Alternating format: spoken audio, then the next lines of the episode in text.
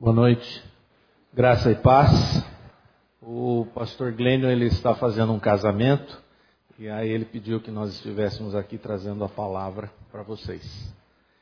É, e antes de nós iniciarmos, não sei se vocês viram aqui esses dois bonecos. É, ontem nós fizemos uma reunião da liderança aqui na, no templo e uma das dinâmicas que nós fizemos foi construir esses dois bonecos. E foi um momento bem interessante, porque a liderança foi dividida em pequenos grupos e cada um dos grupos ficou responsável por uma tarefa. E a tarefa era construir um determinado membro do corpo. Então, cada um grupo ficou responsável pela construção dos pés, outro das pernas, outro do tronco, outro da cabeça, outro grupo fez as mãos. E de cada grupo foram retiradas três pessoas para formar um oitavo grupo. E o oitavo grupo ficou incumbido de construir aquele boneco por inteiro. E nós demos o nome de Pibinho. Esse Pibinho aqui, ele representa o esforço de cada grupo em fazer a sua tarefa. E todos foram muito diligentes nesse sentido e se dedicaram bastante para fazer a sua tarefa. A questão é que depois nós juntamos todas as partes. Então, muito embora o esforço tenha sido grande, a dedicação também, o empenho dos irmãos, o que aconteceu na hora de construirmos esse pibinho aqui é que ele ficou com essa imagem aqui que vocês estão vendo. Ele ficou um verdadeiro Frankenstein, entendeu? Então, o que, que isso significa para nós? Que, muito embora nós estejamos dando o melhor para nós em cada um dos ministérios, em cada um dos departamentos, se nós não estivermos trabalhando em unidade e integrados com a visão do todo, com a visão do corpo, é isto aqui que vai acontecer com a nossa igreja. E aquele grupo ficou responsável por fazer o pibinho todo. E ele ficou até mais alegre do que esse aqui. Né? Então, essa é a lição que nós tiramos. Sabendo, evidentemente, que mesmo onde há o caos, né, que isto aqui representa o caos, e representa também a condição da nossa natureza humana. Uma natureza em pecado.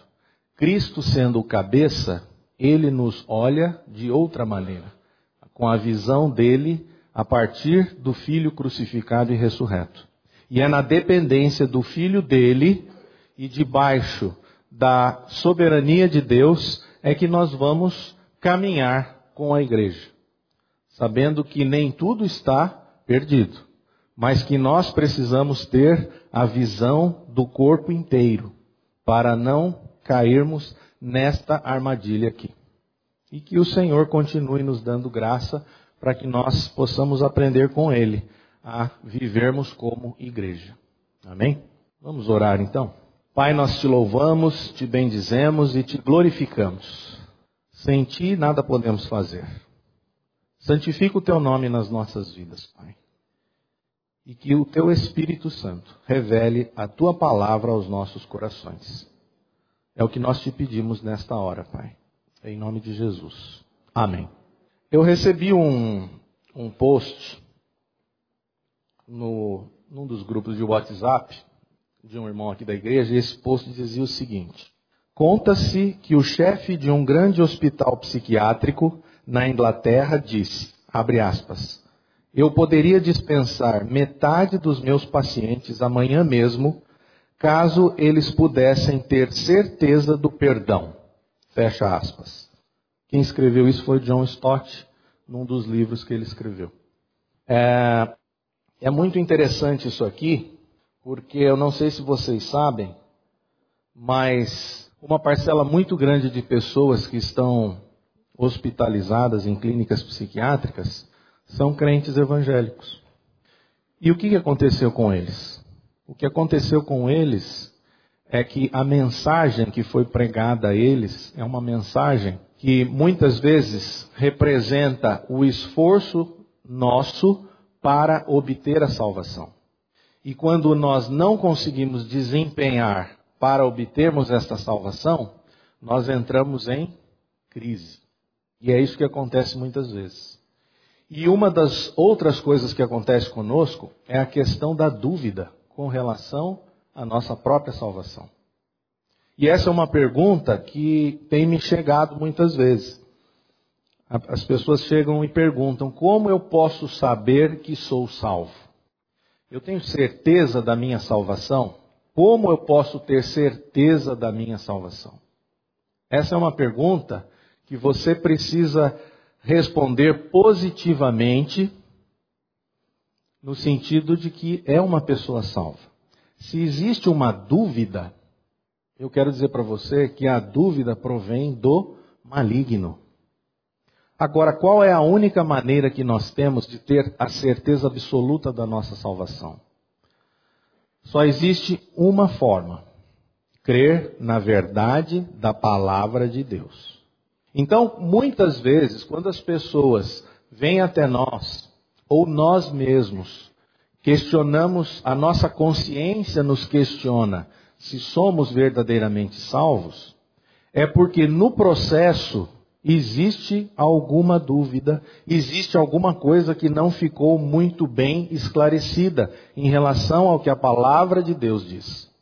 Muitas vezes essa pergunta é feita porque quem a questiona está olhando para o seu comportamento, está olhando muitas vezes para aquilo que ela fez no passado e ela não entende o que é o perdão, vocês lembram daquela primeira frase do John Stott? É a questão do perdão. Então nós precisamos conhecer a palavra de Deus, crer nesta palavra de Deus, para quê? Para que nós tenhamos a certeza da nossa salvação. E isto, evidentemente, precisa do, ser revelado por Deus ao nosso coração. Precisa re, ser revelado pelo Espírito Santo. E eu digo mais: isto não depende do conhecimento teológico que nós podemos ter pelo estudo sistemático das Escrituras ou de literatura. Isso é muito bom, mas o que nós precisamos é da palavra de Deus revelada. E é por isso que nós precisamos ler a palavra de Deus. A literatura cristã ela é muito boa, ela é positiva para nós. Mas nós temos que priorizar a palavra e pedir ao Espírito Santo que revele essa palavra ao nosso coração, para que isso venha gerar fé e fé que leve a uma convicção absoluta de que somos salvos em Cristo.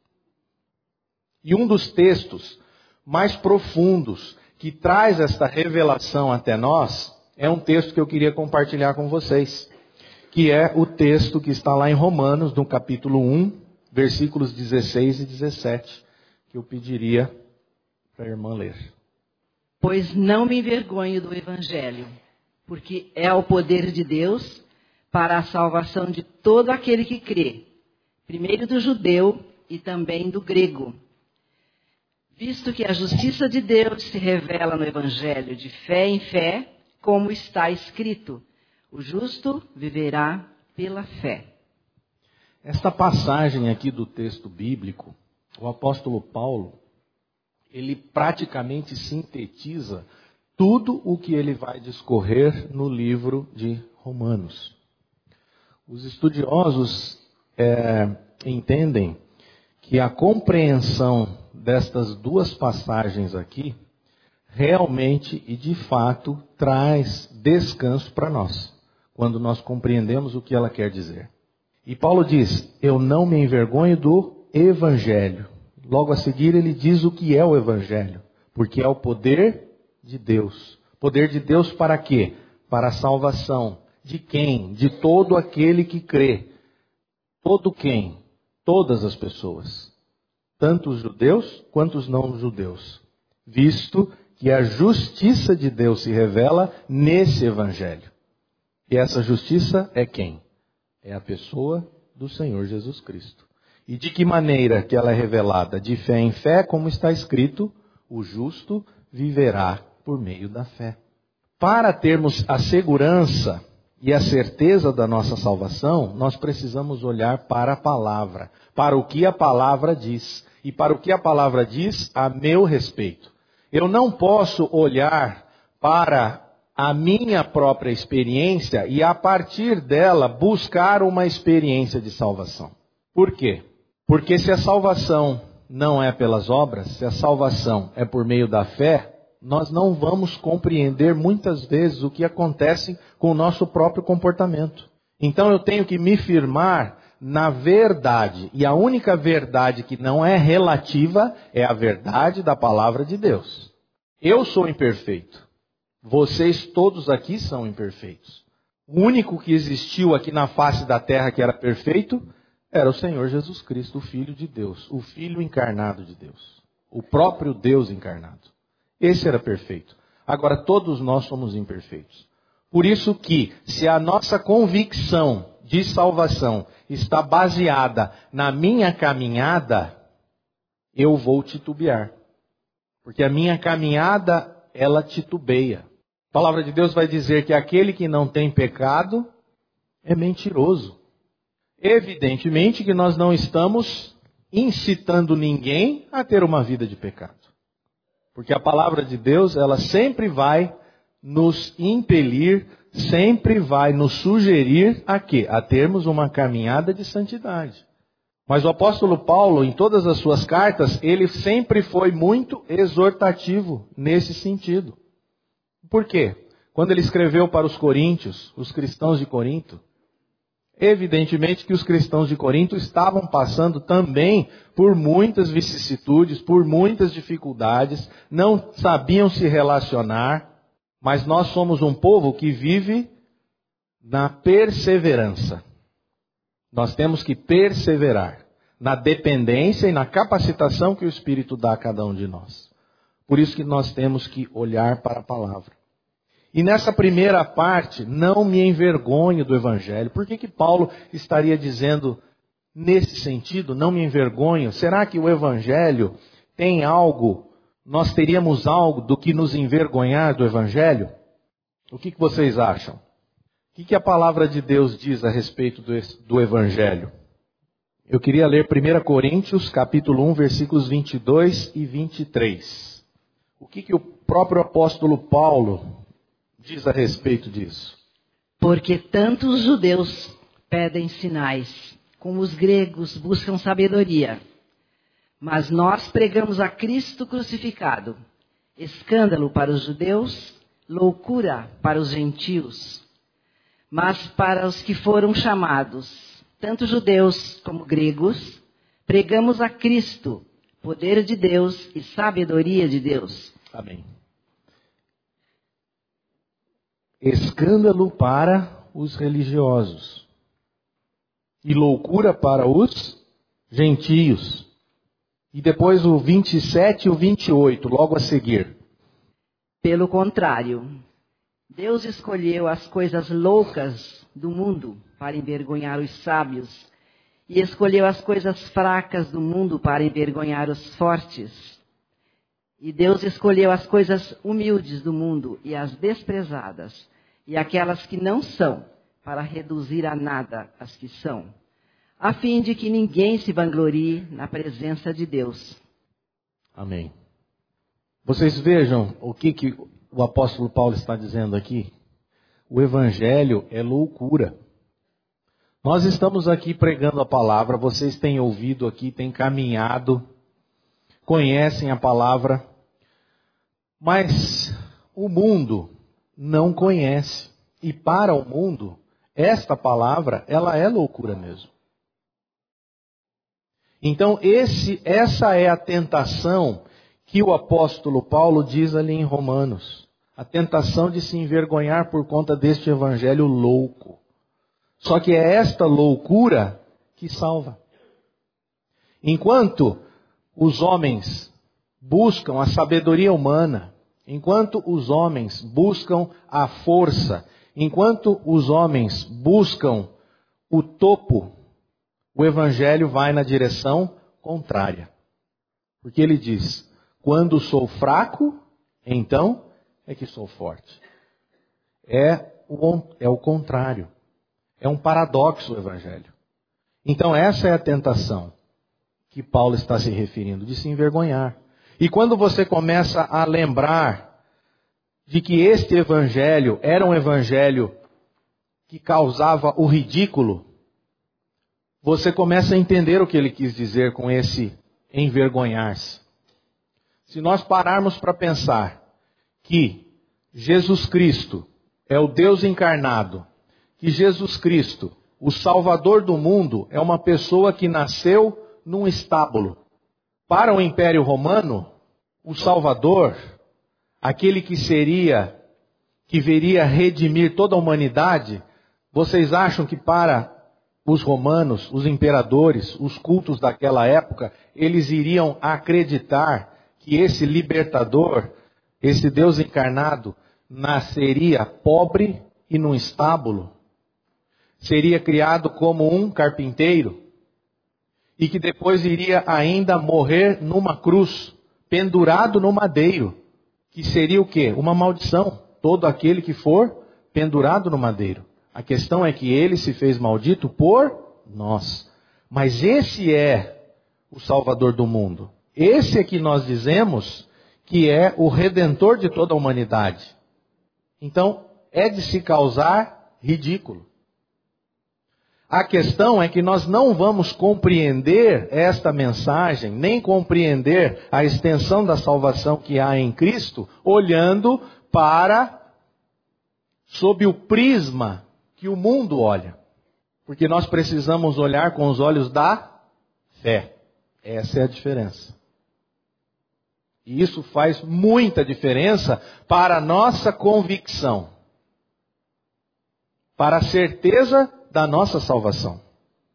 Isso não está fundamentado em tudo aquilo que o mundo diz ou que o mundo estabelece como padrão de excelência, como padrão de sabedoria. Você vai olhar para as Escrituras e elas vão mostrar exatamente o oposto. E isso tem uma razão de ser também. Porque nós não precisamos ser pessoas muito cultas, intelectuais, professores, doutores, para crermos nesse Evangelho. Por isso que Deus fez assim. Até o mais simples. Desde que creia. Isso é suficiente. Não há necessidade de cultura humana. E ele não se envergonha do quê? Ele não se envergonha do Evangelho. Romanos 1,16. Nós vamos voltar para o texto. Que Evangelho é esse? Esse Evangelho é o poder de Deus. Esse evangelho, ele não é uma filosofia. O mundo gosta de filosofia, mas o evangelho não é filosofia. Por isso que o mundo ridiculariza o evangelho, mas aplaude a filosofia. E quando Paulo foi pregar lá em Atenas, os, os, os gregos, os filósofos atenienses chamaram Paulo de tagarela. Quem é esse tagarela? E alguns dos filósofos epicureus e estoicos contendiam com ele, havendo que perguntasse: Que quer dizer esse tagarela? Parece pregador de estranhos deuses, pois pregava Jesus e a ressurreição. Ele, a pregação de Paulo era muito simples. Ele pregava Jesus e a ressurreição. Mas isso já era suficiente. A questão é que os olhos do entendimento foram obscurecidos. Com toda a soberba e o intelecto dos filósofos gregos, eles não conseguiram entender o que Paulo falava. Mas o Evangelho é simples. O Evangelho não é rebuscado. Muitas vezes somos nós que rebuscamos o Evangelho, que tratamos ele como algo muito complexo, difícil de entender. Mas o Evangelho de Jesus Cristo é Jesus e esse crucificado. Paulo também disse lá em 1 Coríntios 3,18, vamos ler. ninguém se engane a si mesmo.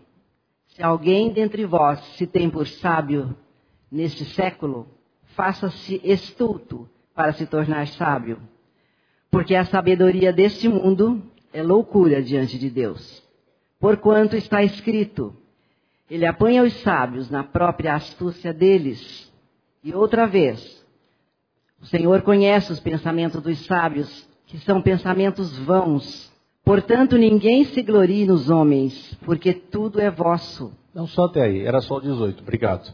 Não se engane a si mesmo. Se alguém dentre vós se tem por sábio nesse século, faça-se estulto para se tornar sábio. Estultícia. A palavra de Deus está dizendo para nos tornarmos estultos, tolos. Por quê? Porque o evangelho é para ser crido. Evangelho não é para ser entendido. O evangelho é para ser revelado. Não, Fernando, eu não preciso entender? Sim, de uma maneira sim, você precisa entender, eu também. É evidente. Tudo começa também pela compreensão. Mas mais do que isso, é pela revelação. Então ele, o evangelho, ele não se envergonha do evangelho, por quê? Porque o evangelho, ele tinha essa essa esse lado de levar ao ridículo por conta de se falar de alguém que redimiria toda a humanidade, como de fato redimiu, mas sendo uma pessoa absolutamente simples. E Paulo vai mais além. Ele não se envergonha do evangelho, porque é o poder de Deus. É uma poderosa ação de Deus o evangelho. Não é uma ação nossa, não é uma ação humana o evangelho, ele não fala acerca do poder de Deus, não é uma descrição de Deus. O evangelho é o próprio poder de Deus. Muitas vezes, isso, isso aqui é uma filigrana, mas faz toda a diferença. Se você considera o Evangelho como uma descrição do poder de Deus, você já incorreu num equívoco. Porque o Evangelho é o próprio poder. Ele é o poder que vai fazer a diferença e vai transformar as nossas vidas, transformar a maneira como vamos pensar, transformar o nosso coração incrédulo, o nosso coração duro. Ele é o poder de Deus. Por isso que ele é diferente de qualquer outra filosofia. Porque a filosofia nada mais é do que um não, não vou falar muito mal, não, porque senão daqui a pouco alguns filósofos vão me criticar. Mas a filosofia é uma discussão acerca de ideias, de pontos de vista. Não tem poder na filosofia. Na filosofia existe conhecimento.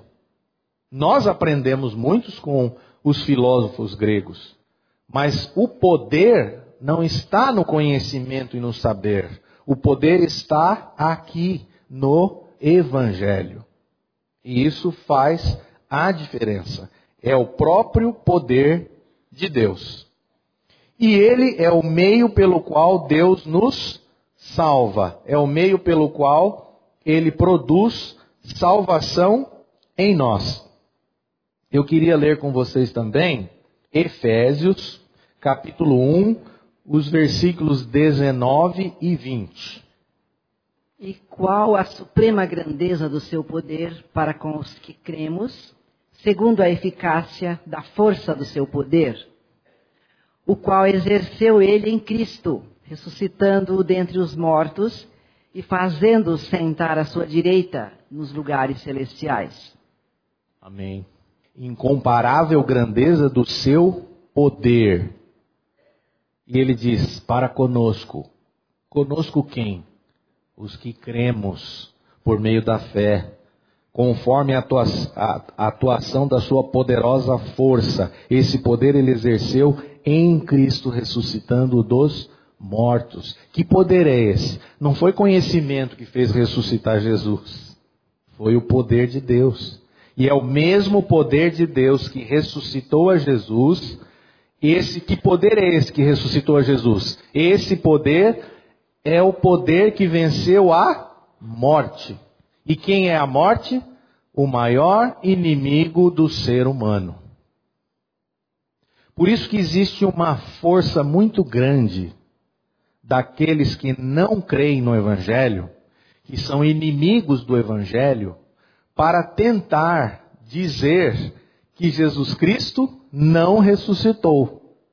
Há muito tempo atrás eu assisti até um documentário no Discovery Channel que era a respeito da, de uma tumba em que supostamente estariam enterrados os ossos de Jesus. Esse era um documentário. Mas como assim? E eu assisti o documentário. E eu não entendi, mas qual que era o propósito? Era de um, de um diretor norte-americano, eu não me lembro agora o nome, ele é judeu. Ele não crê em Jesus como sendo o Messias. E ele fez o documentário, dizendo: olha, nós encontramos a tumba de Jesus. Por quê? Porque se encontraram a tumba de Jesus, Jesus não ressuscitou. E se Jesus não ressuscitou, todo o evangelho cai por terra. Mas isto não é verdade. Nós temos que ficar com a palavra de Deus. E o que a palavra de Deus diz? É que o evangelho é o poder de Deus para a salvação. Que poder é esse? O mesmo poder que ressuscitou a Jesus Cristo. O mesmo poder pelo qual a morte foi vencida. E o Evangelho é o poder de Deus, de mais ninguém. Então isso significa que o Evangelho não depende da minha fidelidade a Deus. O Evangelho não depende do meu bom comportamento. O Evangelho não depende do meu esforço em exercer a santidade. O Evangelho não depende disso. Talvez para nós aqui na igreja, para a maioria de vocês, isso não seja nenhuma novidade. Mas eu quero dizer para vocês que em muitos lugares esta verdade não é pregada. O que é pregado é uma outra verdade. Que você que se cuide. Porque se você não se cuidar, você pode perder a sua salvação. Que a responsabilidade é sua. Que a escolha é sua. Que o viver de santidade é por esforço seu. E a pessoa vai ficando arqueada, vai ficando arqueada, vai ficando arqueada. E uma hora ela não aguenta. E aí ela tem um piripaque, ela tem um distúrbio mental e ela vai parar onde? Lá na clínica psiquiátrica. Por isso que isso é muito importante. O evangelho é o poder de Deus. Nós não, se dependesse de nós, nós estaríamos completamente perdidos por causa da nossa condição. A minha necessidade não é de conhecimento, mas de poder. O conhecimento da lei não me capacita a guardá-la ou cumpri-la. O que me capacita a guardar a palavra de Deus, a cumprir a palavra de Deus, a ser obediente a Deus, é o poder do Espírito Santo agindo na vida do regenerado. É Ele quem capacita. É evidente que nós não somos marionetes nas mãos de Deus. Nós fazemos escolhas, tomamos decisões a toda hora, a todo momento. Mas é uma vida de sujeição a Deus na dependência do Espírito, quem vai te levar adiante, quem vai te capacitar, quem vai te guardar e quem vai fazer você cumprir a palavra de Deus. É o Espírito de Deus. Então o poder está na palavra e também não está somente na letra. Paulo já disse: a letra mata, mas o Espírito é quem vivifica. E que poder é esse? Aí tem um, um exemplo eu li um, um dia num livro, e, e, foi muito interessante. Que poder é esse? O autor comparava esse poder ao a receita de um remédio. Quando você fica doente, você vai ao médico. O médico então dá a você uma receita. Se eu te perguntar, esta receita, ela tem ou não o poder de te curar? Sim e não. Por quê? Não. Porque não é bem a receita quem vai te curar. Mas de uma maneira, se você pegar a receita, for à farmácia, comprar o remédio e tomar o remédio, o poder se manifesta. E o que, que acontece com o Evangelho? É mais ou menos isso que acontece. A palavra de Deus, o que, que ela vai fazer? A palavra pregada. Ela tem esse efeito da receita médica. Mas é evidente que a aplicação desta palavra pelo Espírito de Deus na minha vida que vai trazer o poder da transformação. Mas é assim.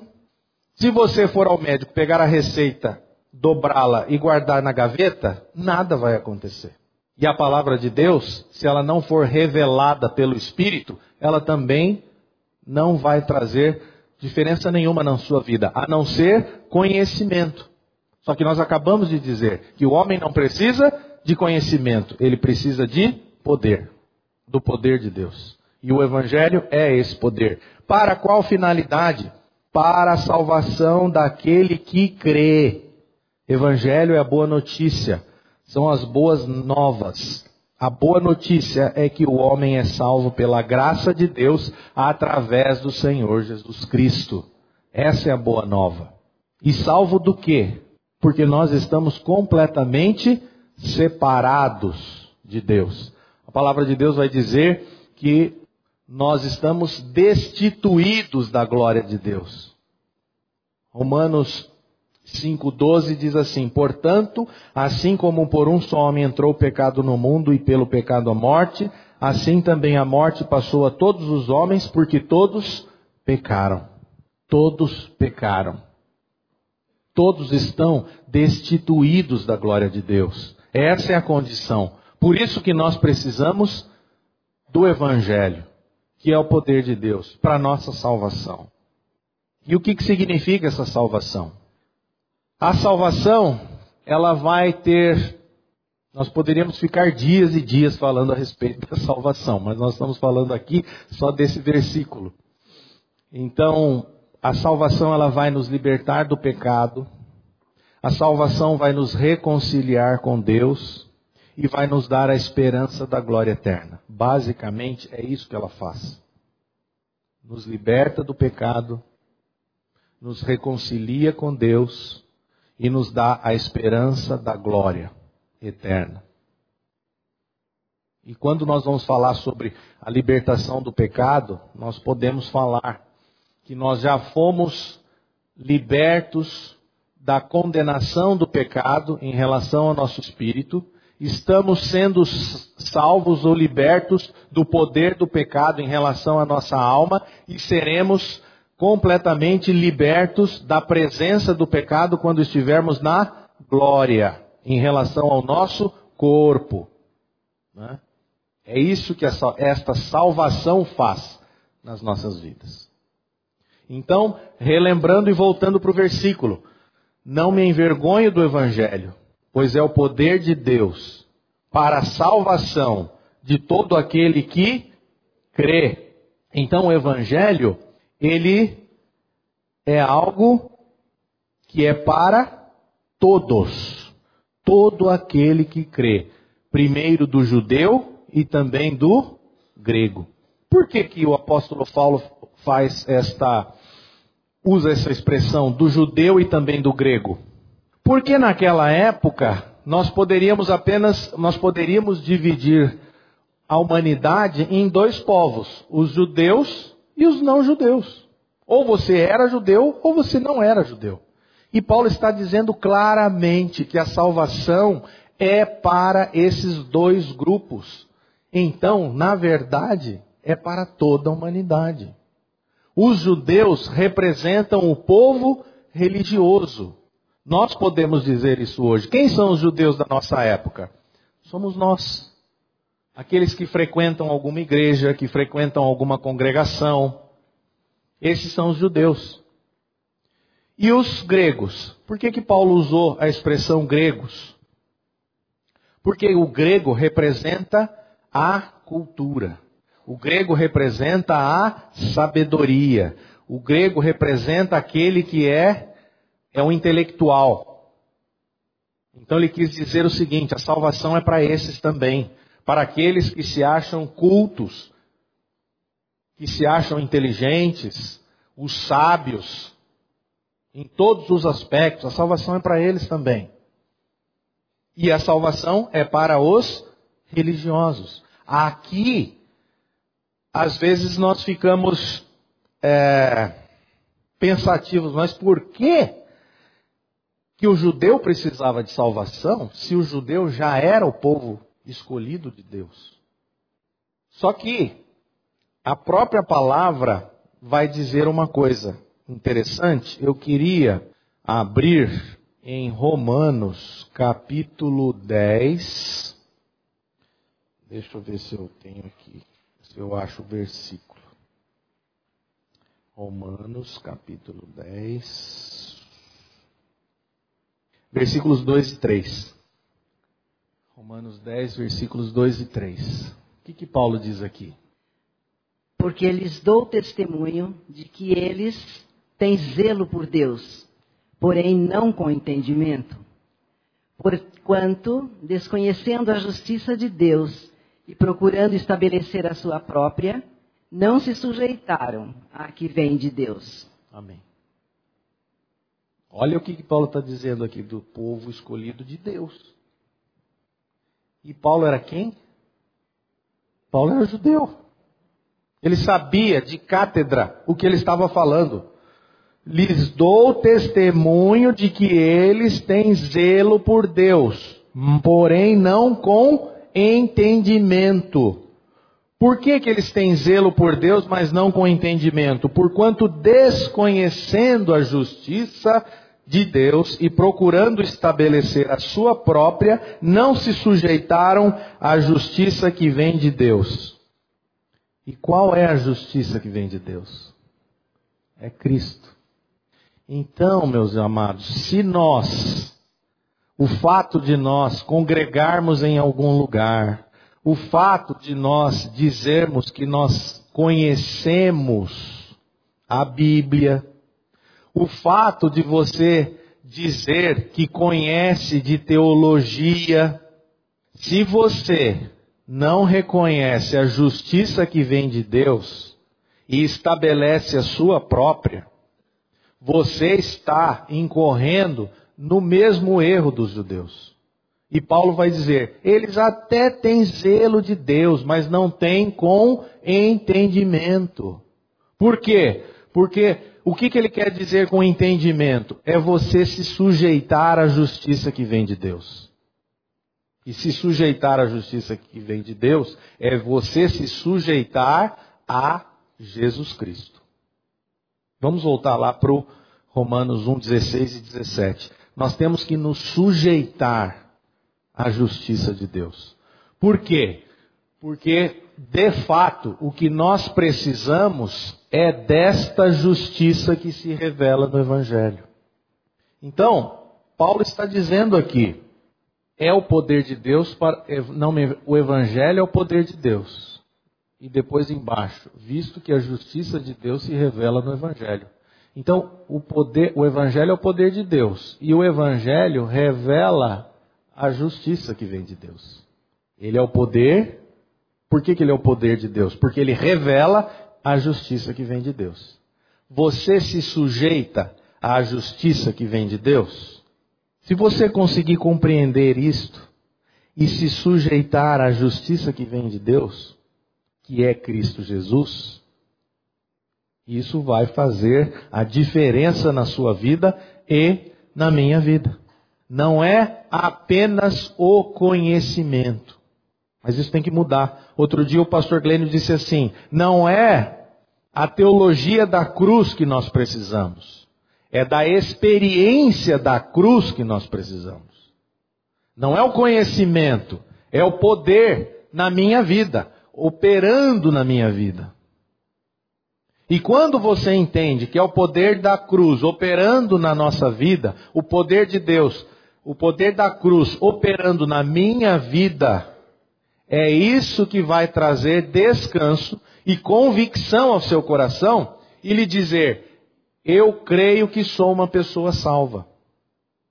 Porque você vai parar de olhar para o seu comportamento.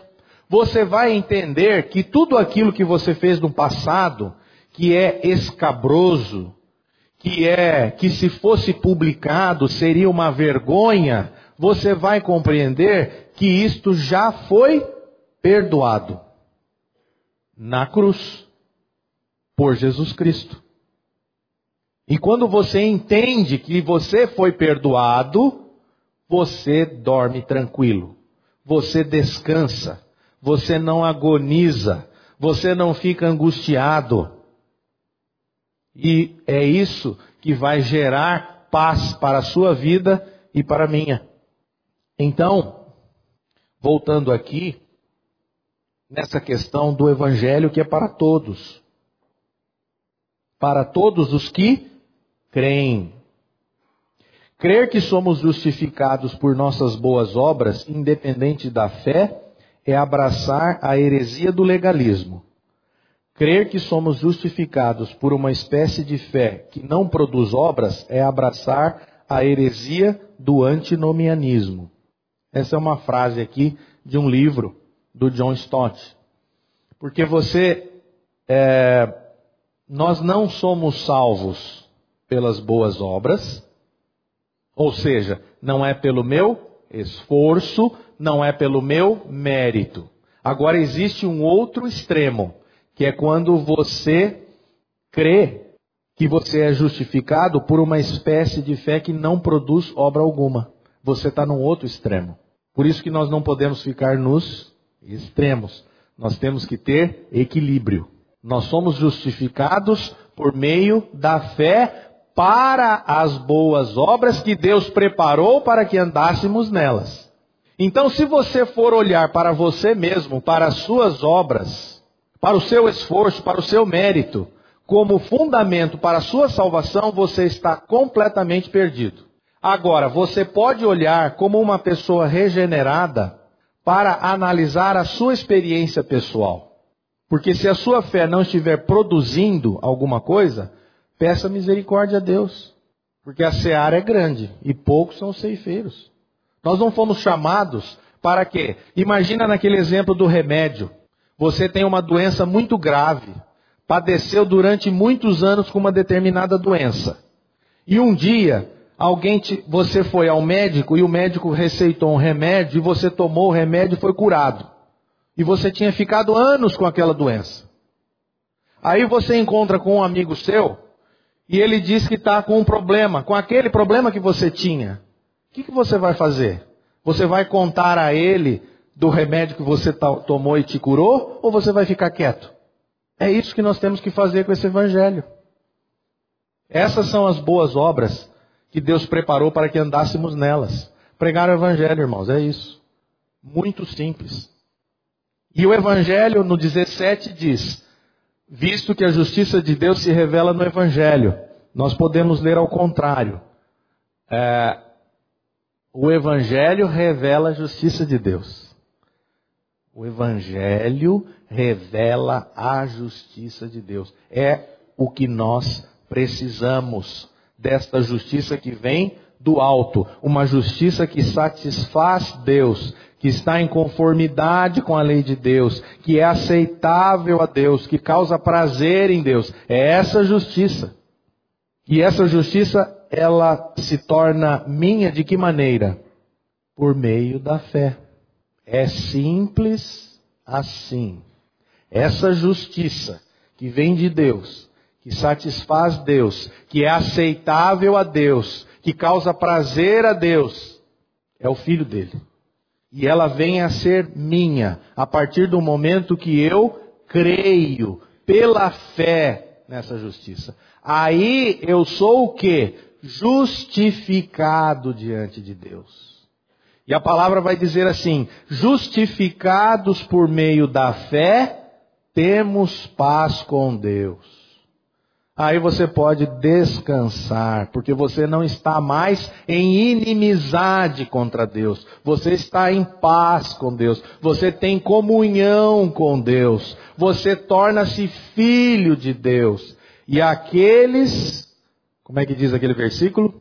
Que o receberam, deu-lhes o poder de serem feitos filhos de Deus. E como filho você descansa. Como filho você dorme. Como filho você caminha. Pode estar trovejando, pode estar, o tempo pode estar péssimo, mas eu sou filho. E nada vai tirar isto de mim, a minha filiação. Nada. Não é porque eu fiz algo de errado, porque o seu filho, quando faz algo de errado, quando o seu filho desobedece você, ele não deixa de ser seu filho, ou deixa. Nós colheremos todas as consequências por sermos desobedientes à palavra de Deus e desobedientes a Deus. Mas é só isso. Nós não deixamos de ser filhos de Deus. E Deus continua nos amando.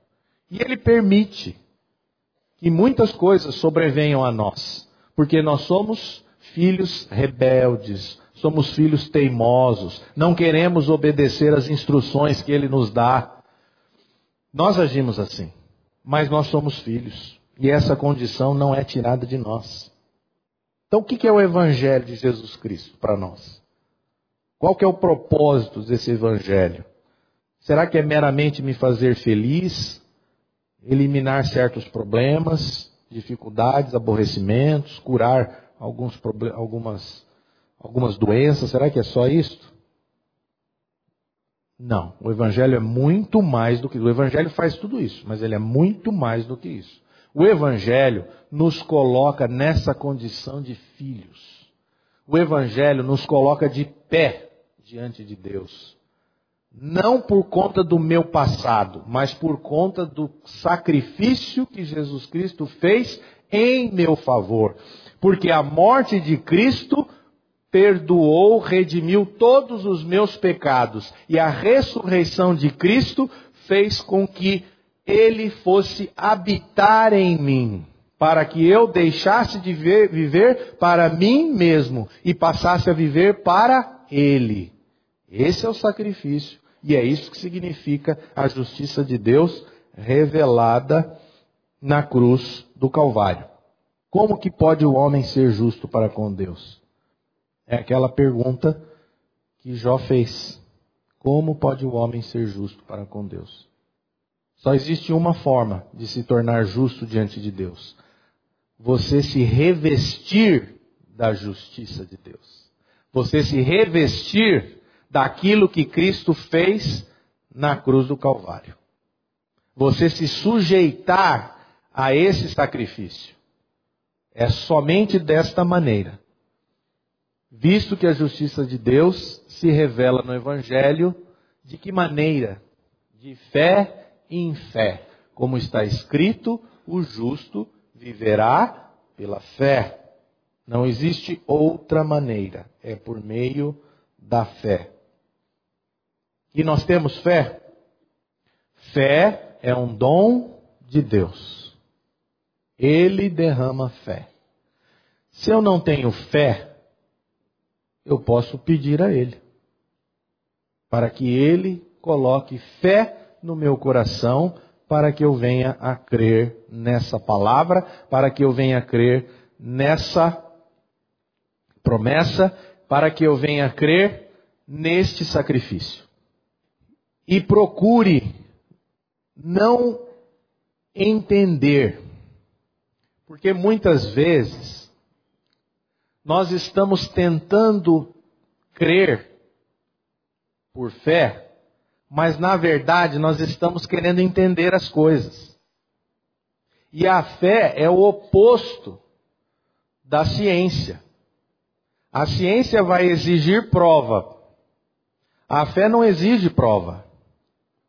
Quando Tomé disse que só iria crer depois que ele visse o Senhor Jesus, e, ele chegou ao Senhor Jesus ressurreto, o que, que o Senhor Jesus disse para ele?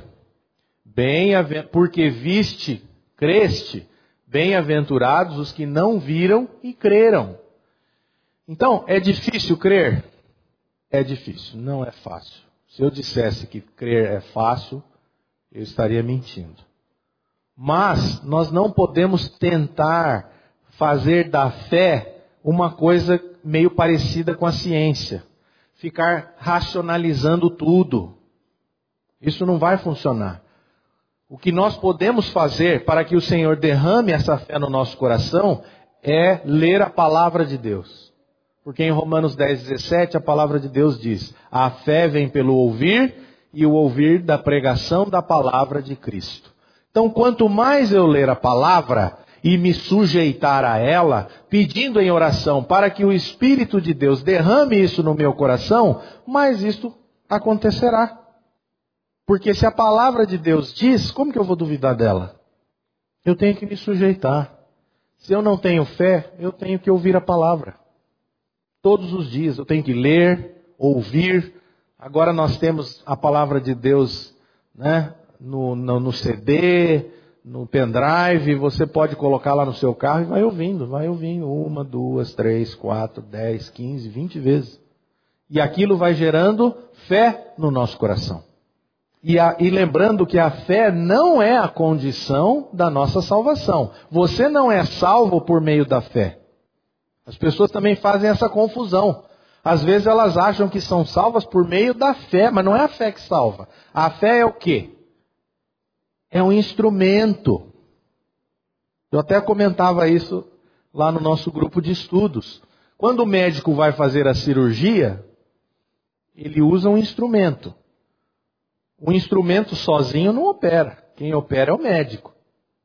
O instrumento cirúrgico, bisturi, é apenas um instrumento. Nada mais do que isso. A fé é exatamente isso. Esse é esse instrumento pelo qual nós recebemos a justiça de Deus. Mas quem nos salva é Jesus Cristo. É a justiça de Deus revelada no Evangelho. É isso que me salva. E o que eu tenho que fazer com isto? Crer. Por quê? Ah, ah não, ele já mudou. Achei que era 17 que estava ali. A justiça de Deus se revela, o 17, no Evangelho, de fé em fé, como está escrito: o justo viverá por fé. Então, fé não é a justiça, fé não é aquilo que me salva, ela é um instrumento através do qual essa justiça vem a ser minha. E a fé é um dom de Deus. E para encerrar, eu faço a mesma pergunta que eu fiz do início, quando as pessoas às vezes se achegam para nós e perguntam: Como posso saber que sou salvo? Eu queria ler Romanos capítulo 10, versículos 9 e 10. Se com a tua boca confessares Jesus como Senhor, e em teu coração creres que Deus o ressuscitou dentre os mortos, serás salvo. Porque com o coração se crê para a justiça, e com a boca se confessa a respeito da salvação. Amém. Como posso saber que sou salvo? Confessar a Jesus como Senhor e em teu coração crer que Deus o ressuscitou dentre os mortos, será salvo. Não vamos olhar para a nossa experiência. A nossa vida será transformada pelo poder do Espírito Santo agindo em nós. Mas a salvação, a nossa justificação, a maneira pela qual nos tornamos justos diante de Deus, é pela graça, por meio da obra de Jesus Cristo, que é a justiça de Deus da qual nós precisamos. Amém?